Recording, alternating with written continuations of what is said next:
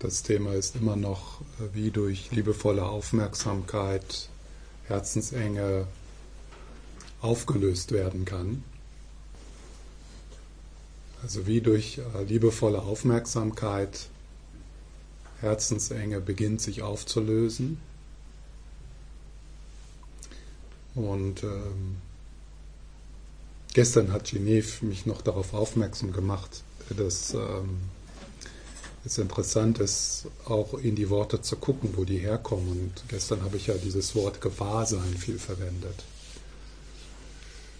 Und das Wort Gewahrsein, also das ist diese Silbe G, diese Vorsilbe G, die bedeutet so etwas wie Versammlung, so wie in Gebirge und Gebäck. Ja, Gebirge. Und das, äh, das Wahr im Gewahrsein kommt aus dem germanischen Vara, was äh, bedeutet aufmerksam betrachten.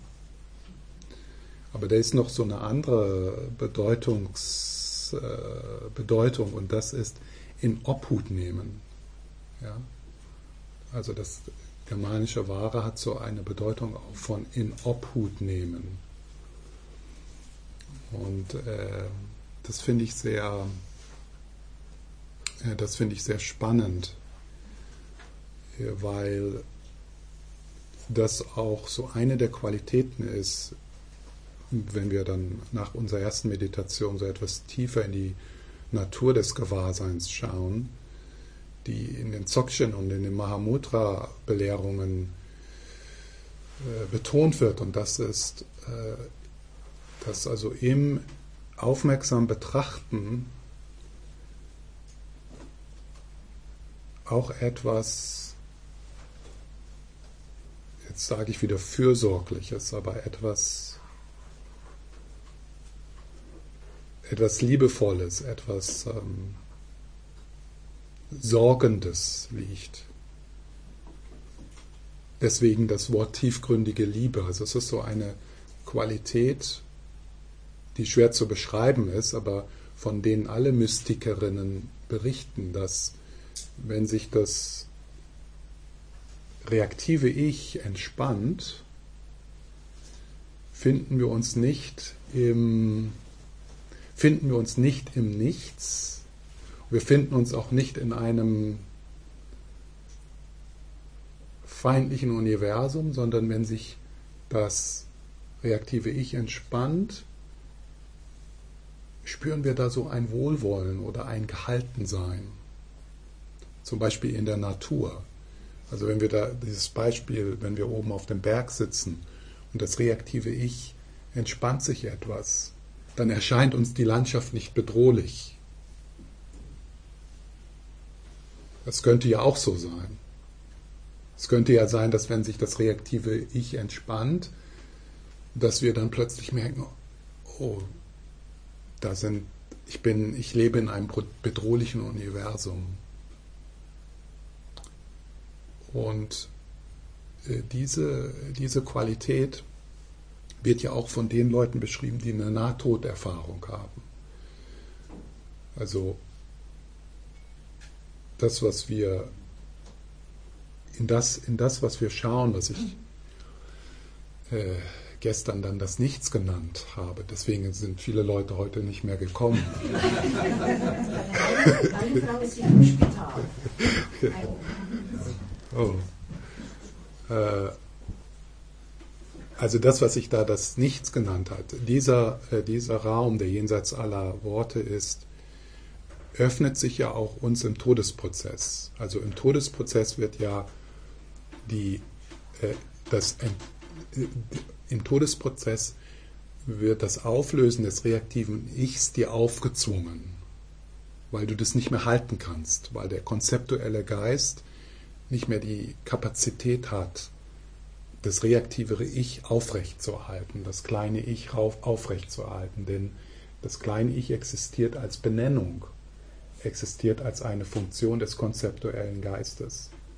Und wenn der konzeptuelle Geist nicht mehr genügend Kraft hat, nicht mehr genügend unterstützt wird, dann löst sich das kleine Ich auf, dann löst sich das reaktive Ich auf.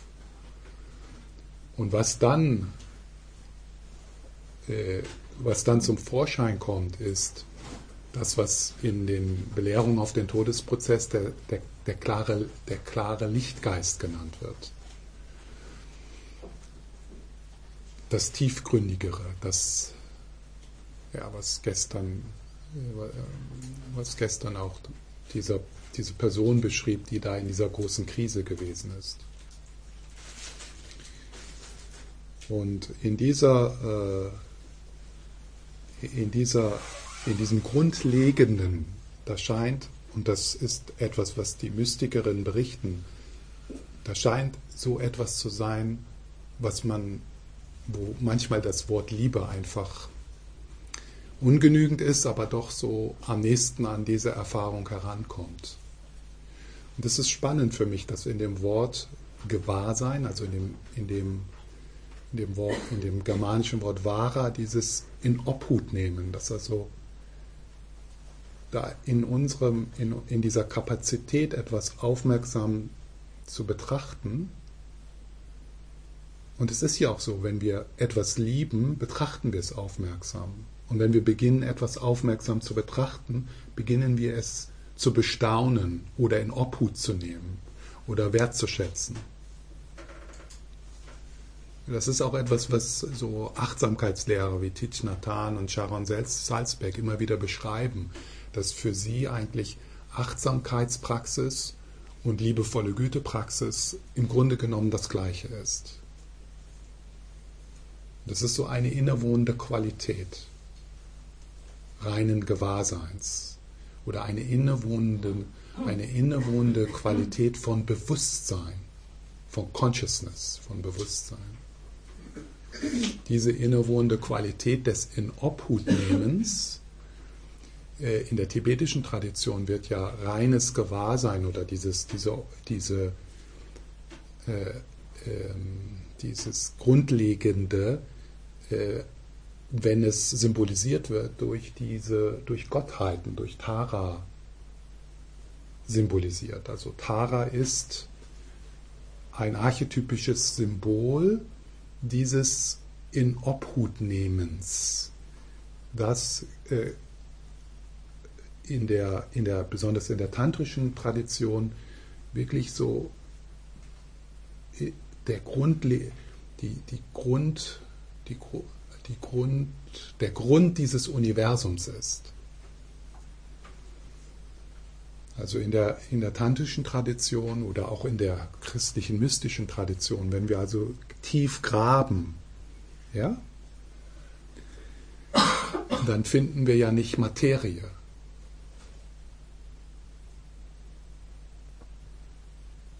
Sondern wenn wir in diesem Moment tief graben, was finden wir dann? Also was ist das? Aus was ist all dies gemacht? Was ist der Stoff, aus dem die Dinge sind? Äh, und da wir immer noch so im Newtischen, im, Weltbild Newtons verfangen sind, äh, erscheint uns das immer noch so, als ob wir in einem materiellen Universum leben, aus dem Bewusstsein entspringt. Aber die christliche Mystik oder auch die tibetische Mystik sieht das ganz anders. Der Stoff, aus dem die Dinge sind, ist nicht Materie. Der Stoff, aus dem die Dinge sind, ist Bewusstsein. Und dieses Bewusstsein, dieses reine Gewahrsein, hat diese Qualität von in Obhut nehmen.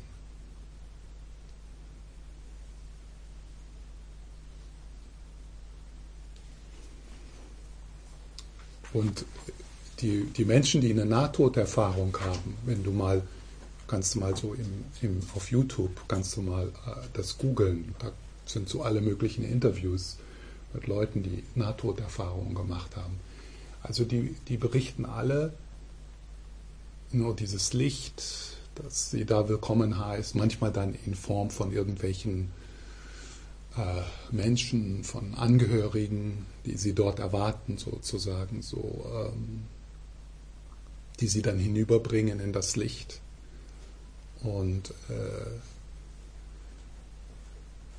und dann irgendwo dann so eine Entscheidung, nee, das ist schön, das zu wissen, dass das auf mich wartet, aber ich habe noch was zu tun. Das ist, ich, ich, das ist zwar schwierig, diese Entscheidung, wieder in diesen zerbrochenen Körper zurückzukommen, aber da ist noch was. Ja? Und dann diese Entscheidung, wieder zurückzukommen, aber aus dieser Erfahrung heraus des in Obhut genommen Werdens äh,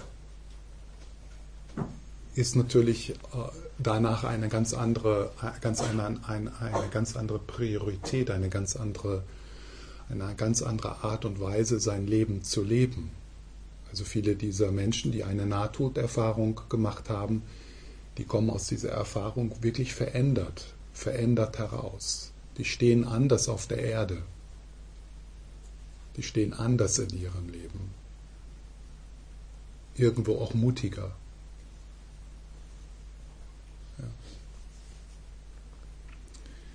Und äh, also diese Neugierde, diese Neugierde auf das, was uns da in Obhut nimmt, wenn sich das reaktive Ich beginnt aufzulösen, das ist diese Neugierde, die ich gestern gemeint habe, das, die kostbarste Neugierde. Auch ein wenig äh, gedacht als Vorbereitung oder ja als Vorbereitung für den eigenen Todesprozess.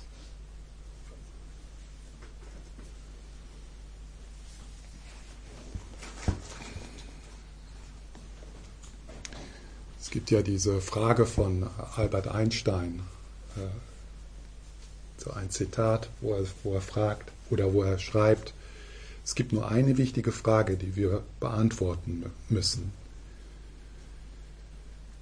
Ist dieses Universum freundlich oder feindlich? Und äh, was die Mystikerinnen uns aus ihrer eigenen Erfahrung berichten, ist freundlich. Letztendlich freundlich.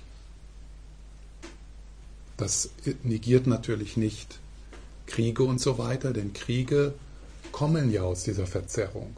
Die Kriege kommen aus dem reaktiven Ich. Die Kriege kommen aus Angst, aus einer Verzerrung der Wirklichkeit, aus einem Nicht-Wahrnehmen Könnens, dass wir im Grunde genommen in Obhut gehalten sind. Dass im Grunde genommen dieser Planet Heimat sein könnte und für alle vollkommen ausreichend ist. dass im Grunde genommen dieser Planet uns in Obhut nimmt.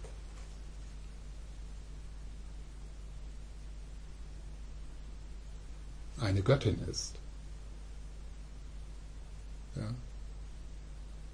Das ist dieses Symbol von Tara.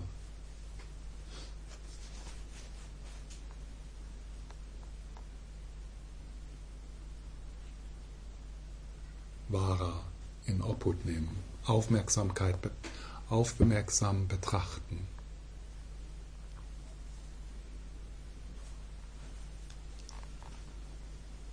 Ja, das machen wir dann mal. Wenn ihr euch jetzt so ein wenig einlässt auf das, was ich gesagt habe und vielleicht habe ich da auch so Ahning, Ahnungen in euch geweckt oder in einigen geweckt, Erinnerungen, wo ihr das gespürt habt, dass ihr in der Präsenz des Göttlichen seid oder äh, äh, die Präsenz, ja, die Präsenz dessen, was größer ist